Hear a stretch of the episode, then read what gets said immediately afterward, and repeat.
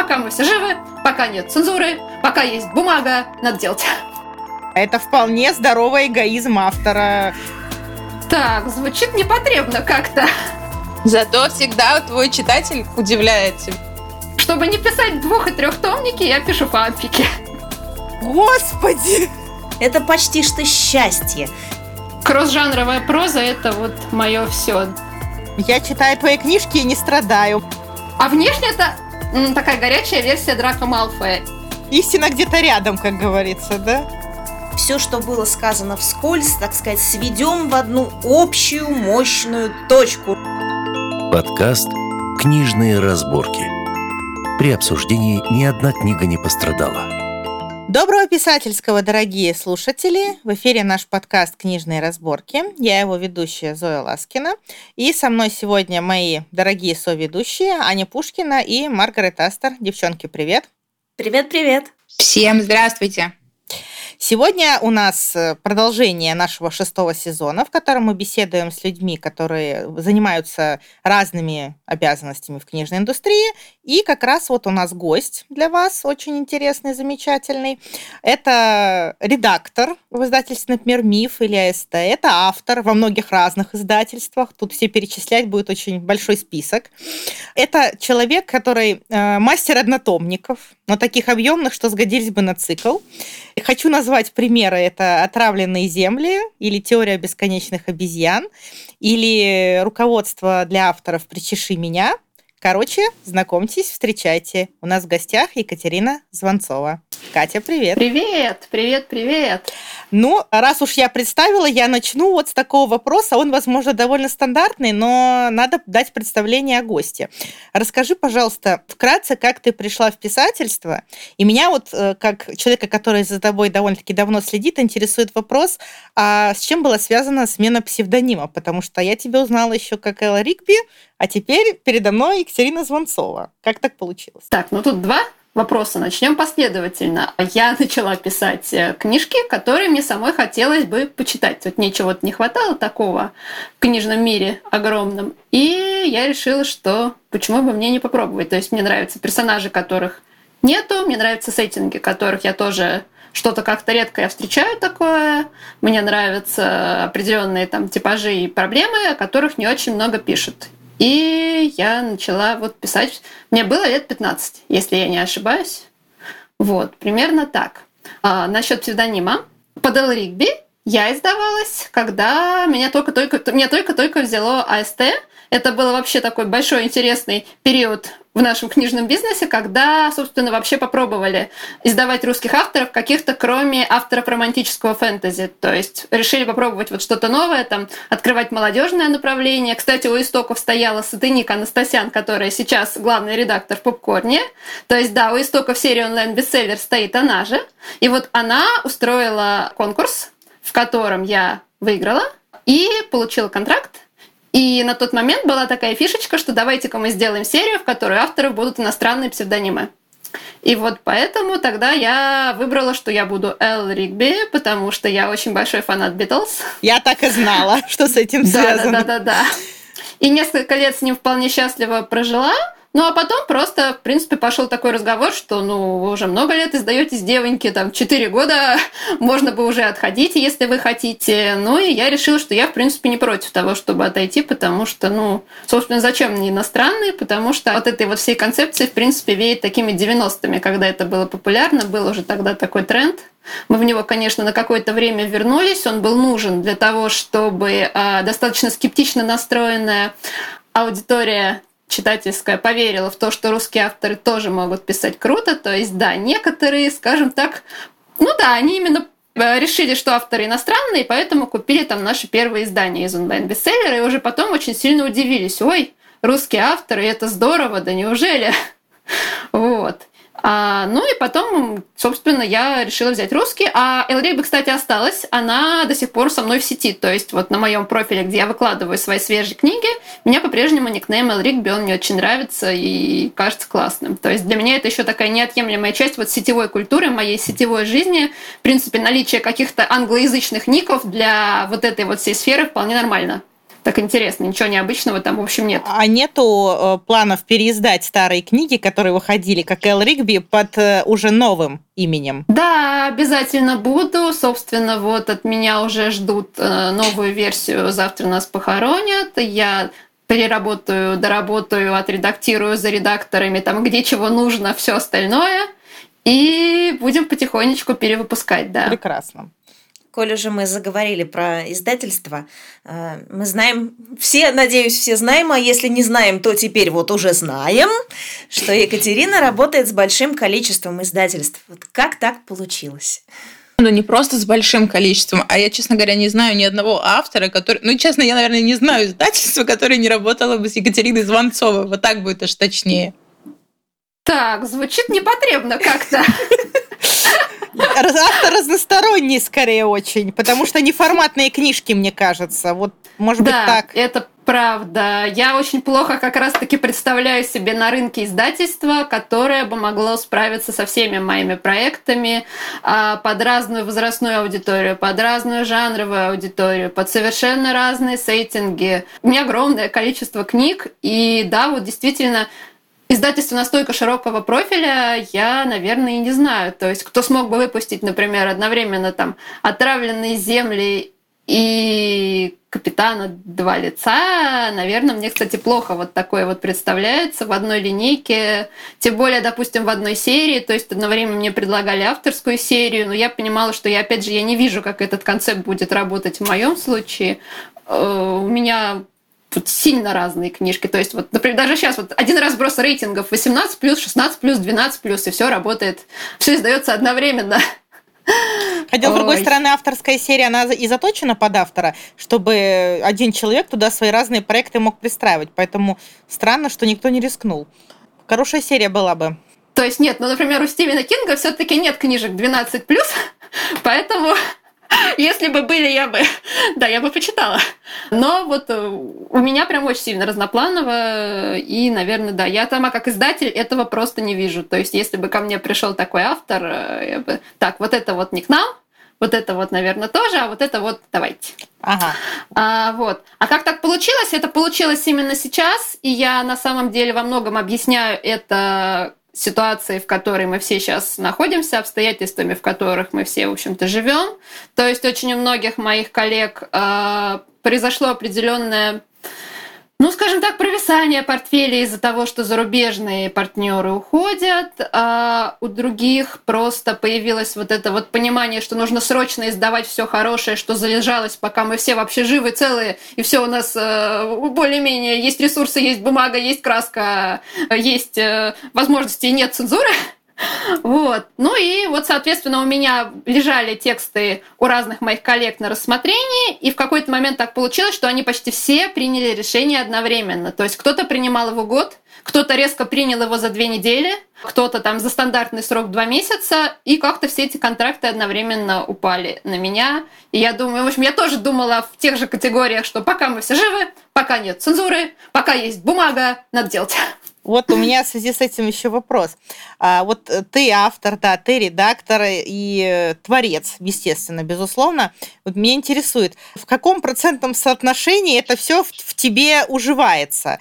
То есть вот примерно каков тебе процент редактора, автора, творца именно, и автора вот такого, ну, я бы сказала, ремесленника, но это хорошее слово, человека, который... Я вообще не ремесленник, регулярно. нет. Вот. Ненавижу это Расскажи слово, тогда, меня кринжует. Расскажи тогда про, про свои термины свою терминологию? А, нет, я абсолютно Профессиональная идентичность у меня абсолютно стопроцентно редакторская. Я не воспринимаю себя как писатель. Я не люблю, когда меня так называют на самом деле. Максимум там автор истории, а вот писать это все не, не ко мне, потому что я этим не зарабатываю. Я бы не смогла заниматься только этим и не работать по специальности. Я вижу свой карьерный рост, свои какие-то такие достижения, к которым я стремлюсь именно в редакторской, издательской, книжной сфере. То есть, да, отредактировать рукопись, привести кому-то хорошего автора, не знаю, освоить какой-нибудь там новый инструмент, связанный там с продвижением или с чем-то там таким еще, это для меня вот именно профессиональная вот эта вот сторона. То есть, да, я редактор. А все авторское, несмотря на то, что книжки издаются, это все-таки вот именно хобби. Просто да, оно для меня очень важно, но как бы самое главное здесь отличие это то, что я начинала писать для себя, я писала в стол около Ну, наверное, лет пять я писала в стол. А, и только после этого меня там выманили с огромными оговорками в интернет, а потом начали клянчить бумажные книжки, и поэтому я там разослала там пару писем э, и поучаствовала в паре конкурсов. И у меня не было ни цели сдаваться, ни выходить на какой-то другой уровень. Вообще ничего такого не было. И, собственно, если мне однажды все скажут там, все, мы тебя больше не сдаем, если меня там отменят, зацензурят, а, что-то такое, не знаю, посадят, а, что угодно вот произойдет, я просто продолжу что-нибудь тихонечко, тихо сам с собой сочинять, не сочинять. А вот такой тогда вопрос. Ты работаешь как редактор не на одно конкретное издательство, а также как фрилансер ты сотрудничаешь с большим э, количеством издательств, правильно? А, но, в принципе, у меня много контактов разных, да, то есть я сотрудничала одно время много с АСТ, я сотрудничала с Самокатом, я сотрудничала с Клевером, ну, в общем, много с кем, но сейчас у меня, в принципе, основное взаимодействие свелось э, к МИФу, то есть больше всего проектов я делаю для МИФа, и это не художественные, кстати, сейчас вот именно конкретно в последние месяцы это не художественные проекты, а, а нонфикшн, ну и в будущем я, наверное, тоже буду делать для них, кстати, какой-то fiction. Мы уже так поговорили, да, с девочками. Ну, в общем, да, художка у меня основная шла из АСТ, а нонфик шел из э, МИФа. Понятно. Вот. Еще тут я тогда переведу немножко наш разговор в другое русло. А, поговорим с тобой о тонком. Я тут слушала твое большое интервью, и там ты э, сказала, что не веришь в талант. Ты веришь в мастерство, но не веришь в талант. Давай вот об этом поговорим. То бишь, угу. я правильно понимаю, что тебе кажется, что любой желающий при большом количестве времени, которое он может потратить на то, что будет писать, он сможет что-то написать такое, что на что появится спрос у читателя. Правильно поняла тебя? Ну, в принципе, в том числе, да. То есть спрос у читателя... Ну да, наверное, я просто не совсем меряю все вот это вот спросом у читателя, но да, это в том числе. Если нужен он, то его-то уж точно можно добиться. Ну, то есть писательство доступно любому.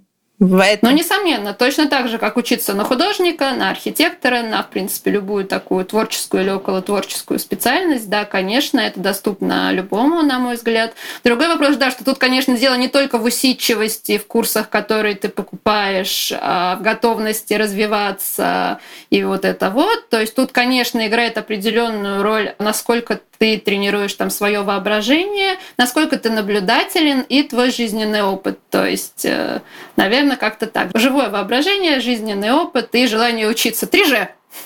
Ну, знаешь, я тебе сейчас чуть-чуть немножко, может быть, ну не возражу, просто расскажу свою историю. Я как-то меня стрельнула пойти учиться на дизайнера, на веб-дизайнера. Я не умею рисовать, но так вот меня стрельнуло, я туда пошла. И у нас там были, конечно же, уроки по рисованию. Ну, чтобы вы понимали, я вообще не умею рисовать. Ну, прям, ну вот вообще не умею рисовать.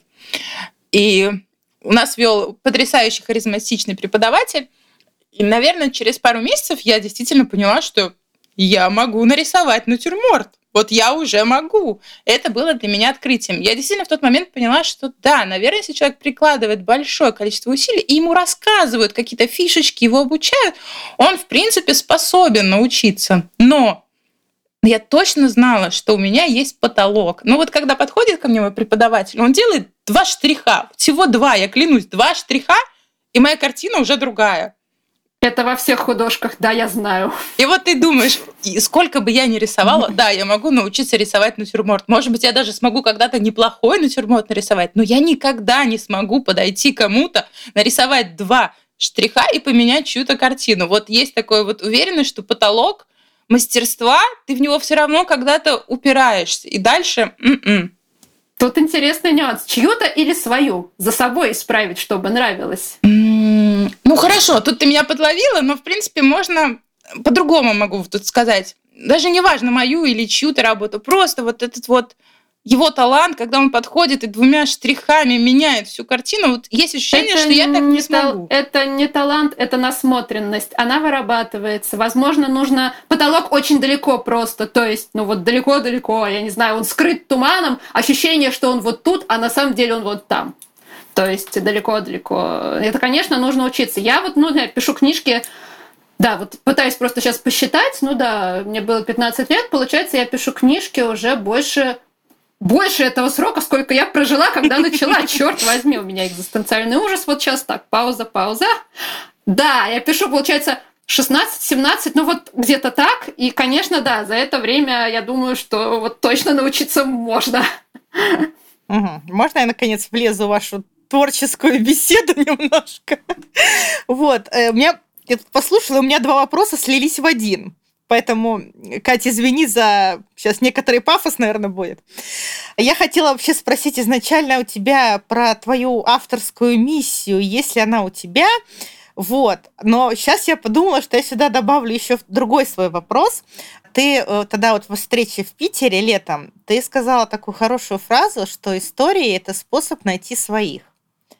Да, То есть ты, видимо, числе. пишешь истории, чтобы искать своих. Вот, наверное, это, это, наверное, к миссии. Нет, они сами находятся. Я пишу истории. Ну, наверное, кстати, моя миссия. Я точно помню, что ты читала теорию бесконечных обезьян. Я ее закончила, местами, да, да, да. Она да. местами близка к тому, что говорит Варя, в том плане, что я считаю, что автор, писатель это помогающая профессия в том числе. То есть, а, если от истории люди начинают чувствовать себя лучше, прорабатывают свои травмы, меняют свою жизнь, а менее болезненно переживают некоторые ситуации, в которых они оказались, то наверное, моя миссия вот она какая-то такая, то есть создавать какие-то такие вещи, которые будут делать нашу ужасную жизнь получше. То есть как у врача своего рода, только... Да, как у врача, как у спасателя, следователя, в общем, ну то есть что-то такое, да, нести что-то такое важное, да, вносить порядок в эту хаотичную вот Поэтому реальность. ты любишь вводить в истории людей, которые какой-то порядок вносят в жизнь. Вот те же следователи, например, которые пытаются упорядочить весь этот хаос, да. Я как... бы, да, немножечко расширила. Я люблю вводить деятельных людей, в принципе, да. А по политиков, которые политики здорового человека, а следователей, да, врачей. У меня много таких персонажей, действительно, да я, наверное, не замыкаюсь на какой-то одной профессии, но да, их у меня много, я их очень люблю. Я, и читать, я вот читать про таких тоже очень люблю, и, к сожалению, вот именно в том числе а, некоторый акцент на маленьком, бездеятельном, рефлексирующем и, в общем, ну, не очень эффективно действующем, скажем так, в этой реальности человека, а на человеке, вот, собственно, в том числе, когда ты подпихнул меня, что надо бы что-то такое написать. А то что-то как-то мало. Я поняла. То есть ты любишь, когда человек не сидит и страдает над проблемой, а ищет способ ее решить, а потом идет и пытается что-то решить. Видимо, так. Когда да? он что-то, когда он делает что-то важное и желательно не для себя, а для других, а фоново, да, у него могут происходить какие-то такие интересные штуки в голове. У него, несомненно, тоже могут быть и травмы, и проблемы. Он может над чем-то глубоко рефлексировать и переживать. Но просто чтобы все это, да, сочеталось с какой-то деятельностью, ориентированной во внешний мир, ага. не внутрь себя. То есть литература, которая зациклена на внутреннем чисто вот мире, для меня, честно говоря, ну вот это не мое чтение, я не буду там говорить как-то пафосно, что это не литература. Нет, конечно же, это литература, и внутренние переживания очень важны, но я не читатель такой прозы, в том числе поэтому мне, наверное, вот не очень нравится Ян Кадалт в целом, потому что он сосредоточен вот на внутреннем мире, да, на, на, на поиске себя, на вот этой вот, да, всей э, самоидентификации, сепарации, на всяких таких местечковых проблемах, которые мне, честно говоря, даже в подростковом возрасте интересны не были, и вот, собственно, и сейчас не интересны.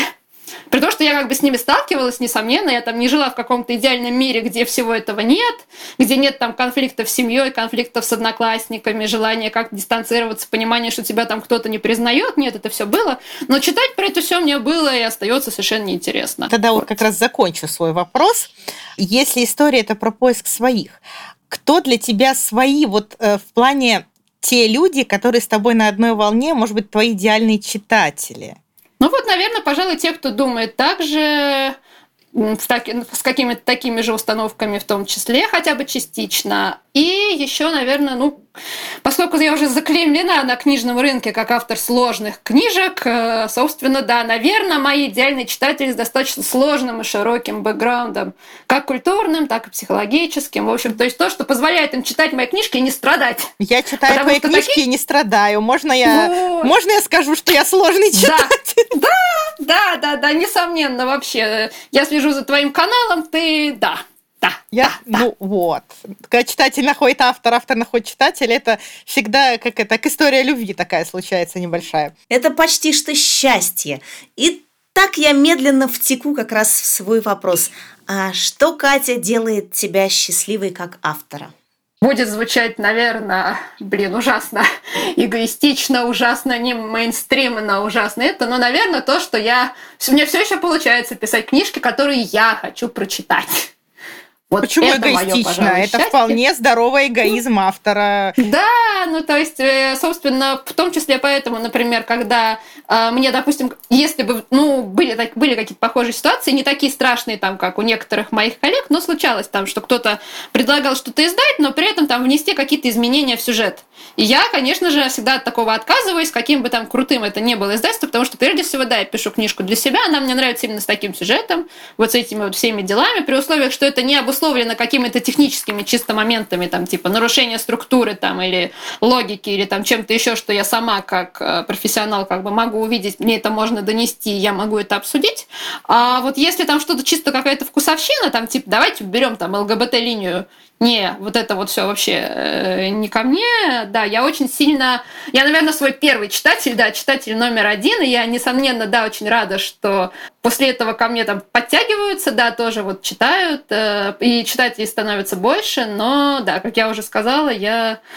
Прежде всего, да, мое главное счастье — это то, что то, что я делаю, нравится мне, я могу себе это позволить. Вот пожалуй, что так пока что могу, даже несмотря на то, что все вокруг нас там происходит, с законодательством, со всеми этими делами. Пока могу. Что будет дальше, не знаю. У тебя среди книг есть и фантастика, и магический реализм, и э, ритейлинги. А была ли когда-то задумка написать вот чисто прям исторический роман? Вот Зоя говорит, что у тебя бы очень отлично получилось. Учитывая, как ты каждый раз копаешь эпоху, у меня есть исторические романы, просто они были на другом моем сетевом аккаунте, я их сейчас не продвигаю. У меня в том числе был роман про Ричарда Львиное сердце и Филиппа Августа. Вот О, это вот я бы это почитала. История про третик. Она очень популярная, там топовая на фигбуке, где-то лежит. Э, можно найти. Это чисто, да, без магии, без ничего. Но не знаю, я как бы в принципе позиционирую «Отравленные земли», как, несмотря на то, что это мистика, как чисто исторический роман, потому что, ну, блин, потому что... Уходишь в эпоху, там хорошо, там очень интересно, так как мне кажется, атмосфера передает. Э, Я сильно ухожу в эпоху, да, вся мистика, которая mm-hmm. там есть, она продиктована не моим хочу, а в том числе, да, разысканиями всякими разными и тем, что там много белых пятен, которые совершенно явно кто-то замазывал уже после того, как вся эта история произошла. То есть я, например, с большим трудом нашла переписку Мари Терези и доктора в этот период, там буквально два или три письма на немецком языке, и то они с огромными какими-то вырезалками, и там явно что-то вот не то.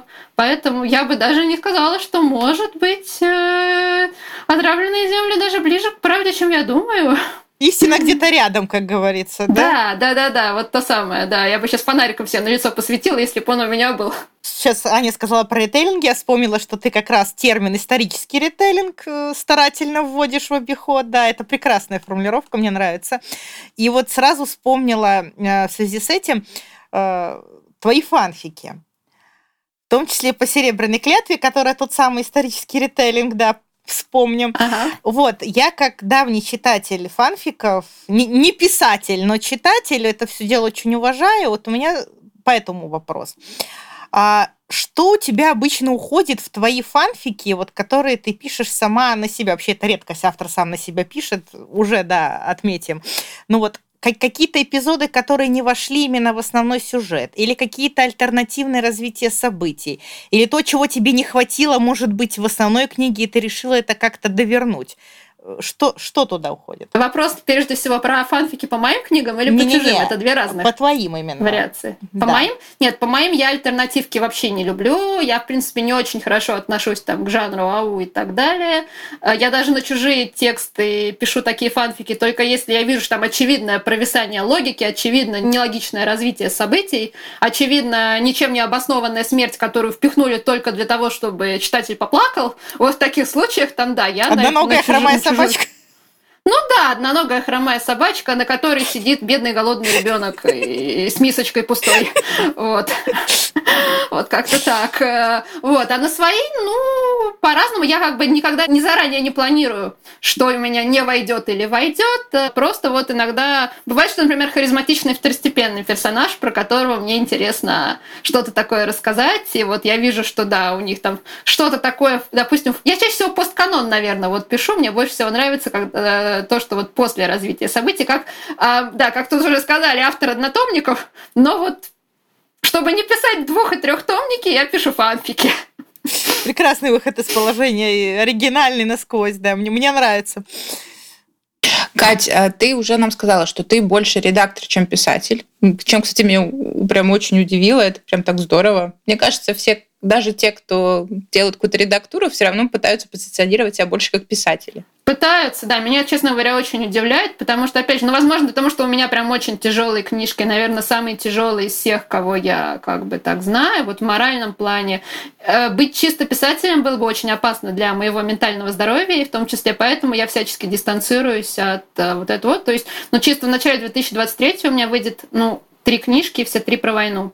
А про немножко разную, но она очень такая давящая, болючая. А, она с психологической стороны очень детально местами прописана. То есть, например, мой роман «Берег мертвых незабудок», который выходит в компас-гиде, а, это вообще такая масштабная история, которая во многом а, да, завязана именно на психологии, на том, как развязываются войны, чем они оправдываются, как люди большие и маленькие на всех уровнях себя в этом деле ощущают, Пропаганды как таковой там, конечно, нет, потому что этот сеттинг ближе к э, новому времени, наверное, по так, таймлайну, если искать какие-то э, историко-культурные референсы, то как-то так. Вот. Но, тем не менее, да, это тоже очень тяжелая штука. Она вдохновлена в том числе крестовыми походами. И вот я это когда дорабатывала, там, готовила к изданию, понимала, что, черт возьми, ничего не устарело, и, черт возьми, скорее бы ее уже отпустить мир и как-то дистанцировать от себя, потому что это очень тяжело. И вот, э, да, из-за того, что у меня нет простых, легких, эскапистских каких-то таких вот текстов, которые именно просто делают комфортно и хорошо кому-то, в том числе мне, э, наверное, вот из-за этого я не могу позиционировать себя, да, как писатель, э, потому что, ну да, я понимаю, что это это ну, я не вывезу. Ну подожди, писатель же это не обязательно те, тот человек, который пишет какие-то легкие истории. Бывают писатели, которые как раз ну... Несомненно, да. Я не говорю про это. Я говорю, что лично для меня с теми текстами, которые я пишу регулярно, допустим, 8 часов в день, вариться исключительно в них было бы очень тяжело. Я это проверила, к сожалению, на себе, вот из-за того, как раз, что весной я оказалась автором шести издательств с шестью договорами, и нужно было все лихорадочно приготовить до сентября, к изданию. Я вот на это, в это время практически не работала. Я, собственно, работала писателем. Я сидела, я вот вставала, э, садилась и начинала там с 10 до 7, там, 8 вечера сидеть вот в своих текстах. И я, конечно, это выдержала, потому что, да, я понимала, что это там важные, крутые книжки, которые мне нравятся, с которыми я и предварительно очень хорошо поработала, что, да, вот это вот последняя редактура их э, с небольшими там какими-то дописаниями, в общем-то, ну, не такая кровопролитная для моей психики, как если бы я писала ее, этот текст с нуля, но, тем не менее, да, я вот к концу августа уже понимала, что у Деда Мороза я попрошу пощады, да, как все. Э, да, потому что вот э, не могу я так. Э, и, собственно, после этого нужно, действительно, вот именно мне после этого нужно писать что-то легкое, а я пока не могу. У нас тут Марго была недавно в этой ситуации, когда тоже лихорадочно дописывала, дописывала, дописывала. Ладно, Кать, Вопрос тогда такой. Расскажи нам про каких-то авторов, которых ты не так давно редактировал. Какие книги, которые, ну, так вот прямо прогремели, вышли после твоей редактуры? Если это не коммерческая тайна, конечно. Ну да. Нет, да. это конечно, это конечно не коммерческая тайна, просто да, мне мало про что можно сейчас, наверное, рассказать. Есть про что сейчас, наверное, рассказать, потому что, а, да, как я уже сказала, все лето я работала писателем, и у меня практически ничего не было, но из последнего, и вообще из мой, мой постоянный автор, которого я очень а, люблю, это Элли Фрей. Она стартовала со мной в одной серии онлайн-бестселлер в 2015 году, и, собственно, с того момента издается. Она, кстати, одна из тех немногих людей, которые псевдоним не меняли. Она вот как в 2015 на рынок пришла, так она или Фрей остается. А мы э, сделали с ней э, с момента, как я стала ее редактором, около уже шести книг. Несомненно, мой любимый проект это «Школа над преисподней». Такой триллер, такая немножечко темная академия с очень интересными, нетипичными для нее сильными, деятельными героями, э, такими. Они для Янка Далта, на мой взгляд, достаточно нетипичные такие интересные ребятки. Для меня это еще история немножечко с вайбами ну, наверное, да, скажу сразу все, что вот у главного мужского персонажа вайба Искры Поляковой и «Завтра была война». Ой. То есть, и я когда это поняла, я такая, боже мой, какой... И при этом он... А внешне это такая горячая версия Драка Малфоя. И я когда начала это читать, я такая, божечки, Алена, вот, а, да, и это была совершенно потрясающая работа. Я увидела на этой книжке, да, что один из моих авторов вышел на совершенно новый уровень. Вот это прям для меня такие а, яркие моменты всегда, когда я понимаю, что да, автор а, прокачался, автор очень сильно апнулся, и Дальше можно ждать, что будет еще круче, еще круче, еще круче. И я еще приложила к этому руку. Вот, собственно, да, я поэтому, наверное, могу сказать, что да, вот как редактор я это чувствую значительно тоньше, чем, например, свои какие-то прокачивания. То есть, да, я тоже вижу там у себя, что я где-то что-то стала делать лучше, понимать там, какие-то вещи стали получаться лучше, какие-то вещи стали получаться проще. Но вот у своих авторов я это отмечаю острее, да, и больше чувствую гордость. Вот, ну, то бишь ты дружишь гордость. со своими авторами, с которых ты редактируешь? Ну, с Аленой мы, конечно, дружим, но, в принципе, нет. Не могу сказать, что это связано как-то с личным отношением. Это скорее связано с тем, что, ой, да я хороший профессионал. В общем, это, это рабочая дружба такая получается. Наверное, это и есть такой вот маркер профессиональной идентичности, что, да, вот именно поэтому я могу сказать, что я скорее ощущаю себя как э, редактор, чем вот как автор, потому что, да, именно там я очень щепетильно отношусь к своему росту. Вот, и да, как, собственно, как, ну, как любое построение карьеры, вот в любом виде, да, но, наверное, именно про вот такое ощущение. Вот, и вот насчет Алены, да, мы еще сделали в последние полгода а, переиздание ее первого романа «Мой лучший враг», Э, который, у которого сейчас уже, по-моему, огромные тиражи, там больше 100 тысяч суммарно, если так смотреть. И сделали к нему, скажем так, ну, она это изначально называла продолжением, но в итоге получился скорее роман «Зеркало». То есть э, «Мой лучший враг» — это роман от лица героини, а «Ты убит Стас Шутов» — это роман от лица героя. И они очень хорошо читаются именно вместе, но в абсолютно произвольном порядке. Ты просто видишь эту историю с двух разных ракурсов. И в одной версии сочувствуешь ему, в другой сочувствуешь ей, потому что, в общем-то, оба они хороши, поступили с друг другом поганенько. В общем, интересно было, да, с этим всем поработать. Э, ну и да, я очень рада, что я смогла, да, взять Алену вот под свое крыло редакторское, скажем так, потому что когда мы в 2015 году пришли в АСТ, у нас там, конечно, был литературный редактор, но он был вот не очень вдумчивый, скажем так, у нас вообще никак не случилось матча, и все это было довольно грустно. И, в общем, первые онлайн-бестселлеры были не очень хорошо с редакторской точки зрения, именно вот литературные редакторы подготовлены, и некоторым авторам там это аукалось еще долго, что было ощущение, что что-то сделано немножечко не так хорошо, как могло бы, да. То есть, собственно, поэтому сейчас, когда ко мне вот приходят авторы, особенно, например, с первой книгой, вот э, хочется, чтобы все было прям идеально, хочется по максимуму помочь, хочется, чтобы автор сразу почувствовал, что к его тексту относятся серьезно, с любовью, хотят сделать все как можно лучше, и готовы ему помогать на этих вот витках пути, потому что нам всем, на самом деле, ну вот я за себя, я, конечно, могу говорить, наверное, только за себя, но мы это, в принципе, обсуждали, да,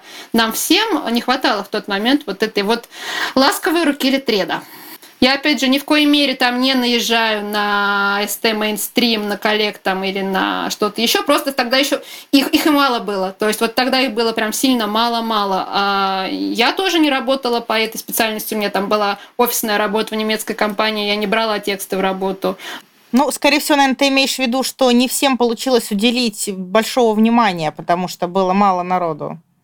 Ну, как бы как, да. А в издательстве нет штатного литературного редактора. По-моему, ни в каких вообще их штатных именно нет. Мы все обычно фрилансеры. Обычно у редактора, у редактора ведущего, который проект ведет, есть база, которую он бережно прижимает к груди, никому не отдает, а, чтобы вот все проекты были как-то пристроены. И вот когда, допустим, в этой базе еще не хватает каких-то, скажем так, сильно прокачанных специалистов, которые смогут поработать и со стилем, и с сюжетом, и с персонажами, и со всем вот этим вот, и еще, допустим, за достаточно маленькую ставочку, то, да, случаются всякие разные катастрофы. И в 2015-2016 году с этим, конечно, было хуже, чем сейчас, когда многие люди, в том числе авторы, я не единственный же автор, который работает, в общем-то, литературным редактором, а, пришли тоже вот в эту сферу и стали помогать. То есть я знаю, что Ксюша Хан работает, автор «Драконов» в «Свете луны», Снежана Каримова, автор «Приплывшего дома», Аня Коин, автор «Пирога с крапивой и злой», что они все тоже литреды, и они тоже стараются помогать. Насколько я знаю, там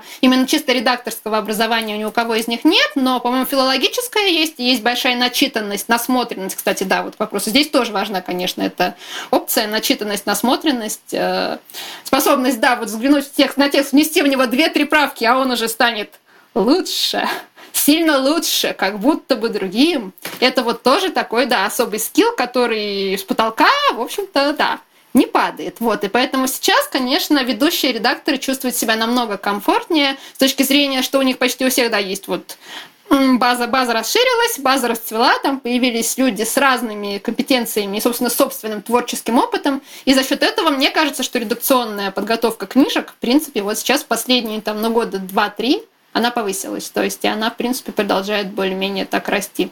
А можно я влезу с читательским вопросом в такую в редакторскую тему? Угу.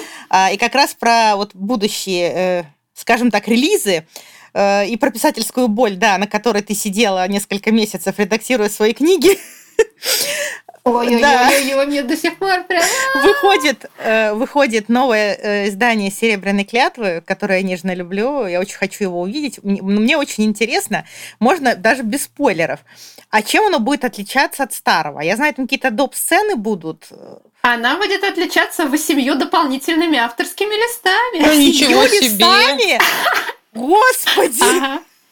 Да, там было 20, теперь 28 или там что-то 20, ну 28, да. Вот, девочки, видели, какие угу. объемы у автора однотомников бывают? А, при том, что, в общем-то, чисто глав добавилось всего две. А, просто некоторые сцены, они действительно подрасширились, подросли. Там, опять же, к сожалению, теперь я знаю о войне намного больше, чем знала даже когда штудировала исторические какие-то материалы, писала эту книжку в первый раз. И это все, конечно, тоже отразилось, наложилось. Ну и, собственно, сама исследовательская база по этому периоду, да, как мы уже говорили, это же исторический ритейлинг. Исторический референс здесь «Смутное время», поход Скопина, Шуйского и Делагарди. Тоже появились всякие разные новые книги, новые тексты, которым я я, конечно, тоже приложилась, э, тоже посмотрела, что вау, там есть битва за Тверь, а я как-то обошла ее своим вниманием, когда в первый раз писала. Она такая интересная, под проливным дождем, а там порох намок, и там было так плохо, ой, а что там могло происходить? Ну вот азарт историка, да, вот он включился вот прям, да, так, попер. Вот. Э, и, соответственно, как-то вот оно все подросло, да, на мой взгляд, арки персонажей стали за счет этих дополнительных каких-то сценок интереснее, э, некоторые акценты обозначились четче, и, в общем, мне как бы очень нравится, что получилось, но за исключением того, что, да, конечно, это тоже был очень тяжелый проект. Наверное, не такой тяжелый, как вот с берегом мертвых незабудок было, потому что он более динамичный, пожалуй, персонажи там более жизнелюбивые сами по себе, они моложе, у них меньший, скажем так, набор травм в анамнезе, и поэтому как-то вот «Серебряная клятва», она читается, на мой взгляд, все таки полегче, чем вот берег, несмотря на то, что это один цикл, и один цикл с капитаном, который вообще читается очень да. легко. Ну, вот так вот, так живем. А вот сейчас только не кидайте в меня помидоров. Э, я не утверждаю, я предлагаю просто подискутировать на эту тему. Вот смотрите, у нас была книга, вот она вышла, вот у нас сейчас вот Катя сказала про серебряную клятву. А, она была 20 э, авторских листов. Э, в общем, она вышла. Все и вот через какое-то время издают ту же самую книгу, это не просто переиздание, а она как бы дописана. Не является ли это ну, я не знаю, ну, обманом читателя. Ну, то бишь, это не новая история, это та же история, просто она дописана. Не знаю даже. А почему дописано? Для меня дописано это значит, там что-то добавилось в конце. А, расширен... издание расширенное да, и дополненное, да, имеется в виду да, это. Да, конечно, не дописано, а, ну, что дальше знаю. история, а вот она просто обрела какие-то новые сцены, новые образы. У меня, да, есть мнение по этому поводу. Я, в принципе, э, не имею ничего против, да, таких штук, а, потому что, честно говоря, я считаю, что те, кто после этого переиздания купят книжку в старом варианте, абсолютно ничего не потеряют.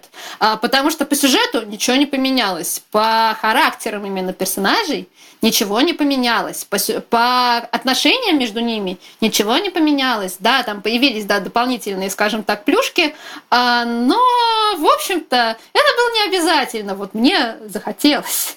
И это абсолютно не к тому, чтобы люди, которые там купили первую версию, купили еще и вторую. Я сделала это чисто, ну так, опять же, для себя, потому что мне так ее читать вот в новом варианте будет еще интереснее, но может кому-нибудь тоже. Угу.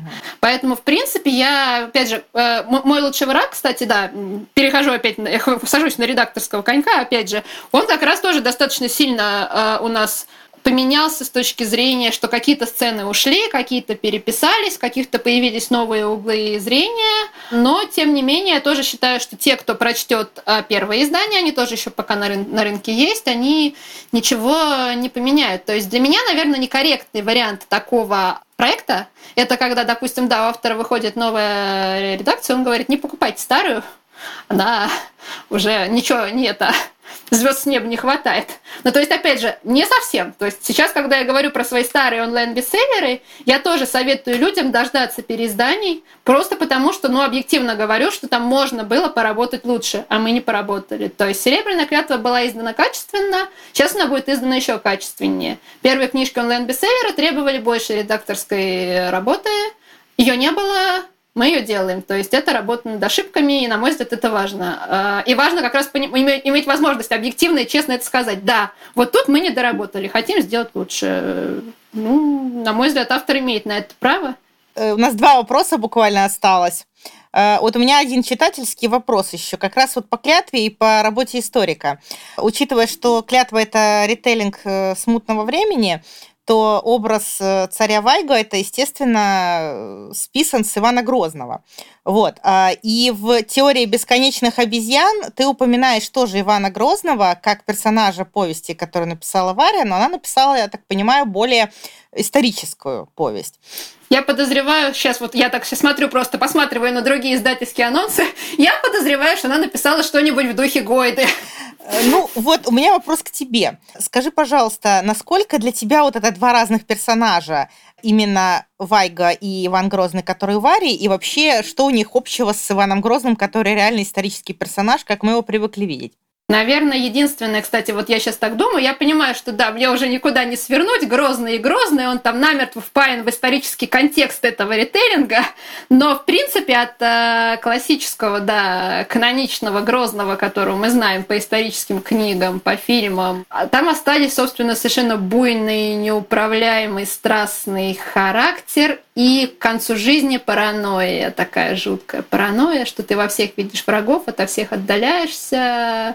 Ну и, скажем так, не очень ценишь своих близких, жену в частности. То есть, наверное, это вот какие-то такие штуки.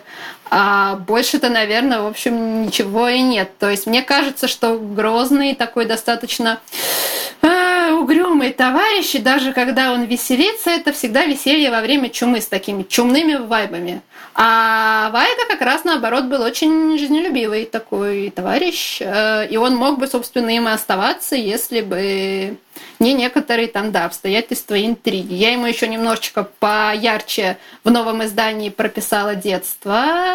У него, кстати, да, интересный факт, у него была сестра, и вообще-то именно она должна была сесть на трон, но вот не сложилось. Э, и поэтому этот момент его тоже, конечно, немножечко травмировал, что он вообще-то должен был быть при ней воеводой вместе со своим, собственно, любимым воеводой Грайна, и все должно было сложиться несколько более, скажем так, с меньшим количеством каких-то вот условностей. Он не должен был, его не должны были, да, приковать, блин, к трону. И, конечно же, весь остаток своей жизни, даже когда он, в принципе, вошел во вкус власти, а, он в какой-то мере за свою, за свою эту отнятую другую, более свободную жизнь мстил. И, на мой взгляд, конечно, такие люди не должны находиться у власти. И это, наверное, еще один новый акцент, который вот в книжку добавился и который мне, кстати, очень нравится. То есть это не та история, как вот у капитана Два лица Ина, который, в общем, тоже не хотел на престол, но он там вертелся ужом и, в общем, э, несмотря на то, что ему там, да, быть не хотелось, э, он старался там по максимуму выложиться на полную катушку, у Вайга отношение было такое другое, такое угрюмое, такое скрытно угрюмое, а то, что он был таким вот веселым, таким вот э, э, открытым, таким вот, да, царем-балагуром, это все такое немножко напускное. То есть, и, наверное, в новой редакции это тоже стало заметнее. Хотя, на самом деле, проследить можно было и в старой. Ну, на самом деле, да. Ну что, у нас последний вопрос остался. Частично ты на него уже ответила. Ну, мы еще раз закруглимся красиво, и все, что было сказано вскользь, так сказать, сведем в одну общую мощную точку, жирную над нашим «и» или даже «ё». Вот какие же новинки э, скоро выйдут, и если, ну, мало ли, вдруг это уже известно, какие-то даты, когда ждать? Тут все попробуем перечислить, э, учитывая непредсказуемость типографии. Мне на прошлой неделе сообщили, что уже в ближайшие дни из типографии вывезут «Причеши меня». Обещают ее чуть ли не до 10 октября. Ну, надеюсь, что так будет, но я честно говоря, не знаю. У меня вопрос насчет этой книги. Быстро. Эта книга для писателей, для редакторов или для писателей и редакторов? Для кого она больше всего? Для авторов, которым нужно отредактировать свой текст. То бишь для саморедактуры? Для саморедактуры, да, но при этом, да, там, наверное, есть вещи, которые можно э, выцепить еще, когда ты только работаешь над задумкой. То есть, например, там есть целая методичка по проработке мира. Э, я знаю, да, такие, я помню. Да, да, и всякие такие какие-то сюжетные штучки, которые, возможно, стоит прочитать, если ты застрял. То есть, может быть, там найдется какая-то подсказочка. А, вот. Но, да, в принципе, это... Э, но мои коллеги э, рекомендуют ее и редакторам художественной прозы. То есть, чтобы, возможно, лучше понимать, что там у автора в голове, происходит. И лучше с ним а, обсуждать, например, сюжетные правки. То есть, что есть какие-то вещи, ты вот чувствуешь, что там что-то не так, но если ты, там, допустим, начинающий редактор, у которого нет там какой-то глобальной базы начитанности, вот теории, то есть ты не можешь объяснить, почему здесь персонаж ведет себя нелогично. Вот ты видишь, что нелогично вот выбивается этот поступок, и сцена из-за этого кажется неуместной, объяснить не можешь. Но вот книжке, да, про это все тоже есть, и, возможно, строить аргументацию на вот этой вот почве тоже получится. Поэтому, да, мои коллеги, редакторам художественной прозы, тоже книгу рекомендуют. Ну, я с ними, в общем-то, не спорю. Да, я думаю, что она бы пригодилась. Так, ну, про берег мертвых незабудок ты уже сказала, про клятву мы да. слышали, да, поняли. Что да, еще? Да, берег и клятва ориентировочно в феврале должны быть. Э, не знаю, в как, с какой разницей во времени, но да, где-то так. Еще э, моя фэнтези-притча с элементами постапокалипсиса, пока смерть не приведет нас домой. Ой. Оно выйдет в издательстве Ирга. Это сибирское маленькое издательство. Мы знаем, недавно, недавно общались, да, у нас выпуск был с Настей. Вот. Настя обещает до конца года, но я, честно говоря, уже сомневаюсь, потому что, ну, знаю я, какие сейчас эти типографии, и я, честно говоря, думаю, что она тоже переедет, но вот пока она говорит, что до конца года. Знаю. Может быть. И еще с одним издателем мы будем делать, надеюсь, если законодательство не наступит нам на горло, будем делать ритейлинг Питера Пена на а, наконец-то, двухтомничек. Наконец-то. Должны, но мы, конечно, страшно топчемся на месте из-за того, что вот да, тоже не понимаем, что будет происходить, как это вообще. Возможно, придется просто махнуть на все рукой и сразу продавать его за рубеж. Ну, не знаю, что с этим всем будет. Пока что мы особо не движемся. Так, обсуждаем, думаем, ищем, как ищем художника, потому что тот концепт, который был для теории бесконечных обезьян, по итогу все-таки не очень подходит, потому что та книжка это все-таки такая интеллектуальная проза, а тут Янка Далт, он достаточно, на мой взгляд, классический, то есть, да, это вот я, да, тоже когда-то да, бросила себе вызов, давай, напиши Янка Далт, который тебе был бы интересно читать, и да, написала его. Но да, его оформлять нужно явно как-то по-другому. Вот думаем. И последний, это вот, да, наш проект с издательством «Питер», э, роман «Белые пешки» в русском сеттинге, да, это Русреал, это тоже про подростков. Я бы тоже, пожалуй, отнесла эту книгу к Янко Далту. Это, да, история восьми ребяток и глобальной шахматной партии добра и зла, которая происходит где-то на фоне их судеб. То есть, скажем так. Ну, звучит очень круто. Ну, Аня, Катя не пишет простые книжки, я тебе говорю. Ну да, да, да, да, я понимаю. Она еще, она еще очень там, хорошо, очень, очень вкусно про них рассказывает. Там жанр, всегда. надо каждый раз вот 10 предложений с кучей определений, что имелось да, в виду. к сожалению, вот да, кросс-жанровая проза это вот мое Но все. Это да, у меня, наверное, нет простых, простых каких-то книжек, из-за этого издателям со мной тяжко. Зато какие вкусные результаты получаются. Ну Зато всегда твой читатель удивляется, берет твою книгу и Зато, вот когда свои находятся, читатели, это всегда офигенно, потому что они с тобой на одной волне. Вот.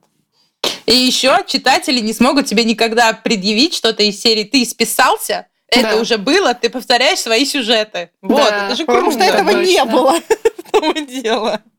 Ой, то ли еще будет. Ну вот на этой позитивной ноте давайте закруглим наш выпуск. Мы э, поговорили сегодня замечательно подробно. Напоминаю, у нас в гостях в книжных разборках э, была писатель, извините, автор редактор Екатерина Звонцова.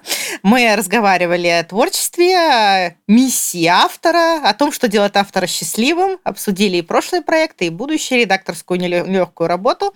Вот, спасибо тебе, Катя, большое, что к нам пришла. Спасибо большое, что позвали. Было очень интересно поучаствовать. Я люблю очень ваши подкасты. Э, Интересно всегда выстраиваете беседы. Так здорово. Ой, нас слушают, нас, нас слушают авторы. Спасибо.